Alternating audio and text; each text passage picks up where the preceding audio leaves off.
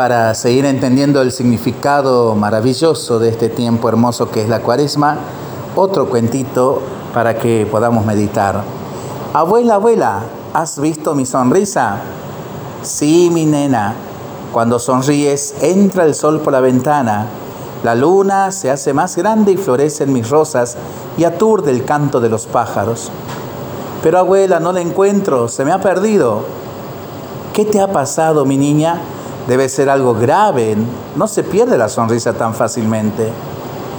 Es que le he preguntado a Julio si me quiere y me ha dicho, tonta, borra esa sonrisa de tu cara gorda. Y me dejó muy triste y perdí mi sonrisa. Ven mi niña, que seguro se quedó detrás de una cosquilla. Juntas la buscaremos y volverás a recobrarla.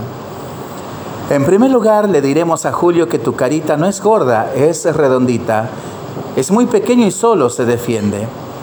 Pronto será tu cumpleaños y vendrán todos tus amiguitos. Sí, Julio también y volverás a jugar y de pronto verás que aparece. Cuando nos sentimos solos a veces perdemos la sonrisa. Cuando estamos tristes, pero no dura mucho.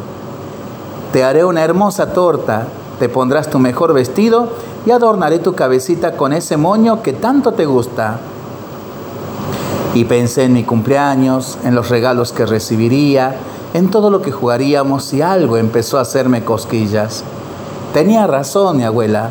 No la había perdido porque de pronto la cara se me iluminó y mi boca dibujó una gran sonrisa.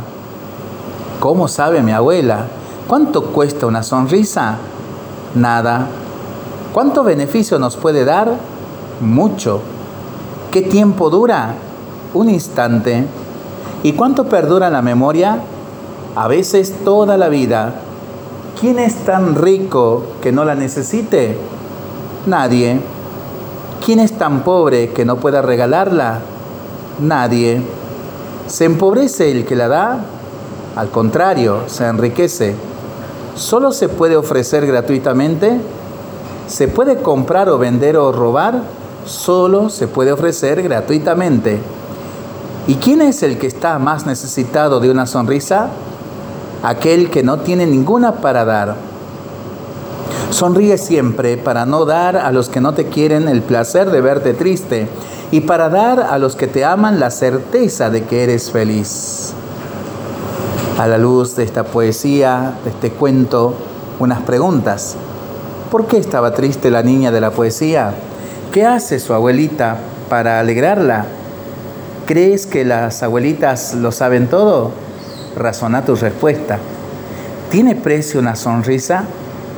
¿Cuánto pagarías tú para seguir charlándolo, rezándolo y pensándolo en familia y entre amigos?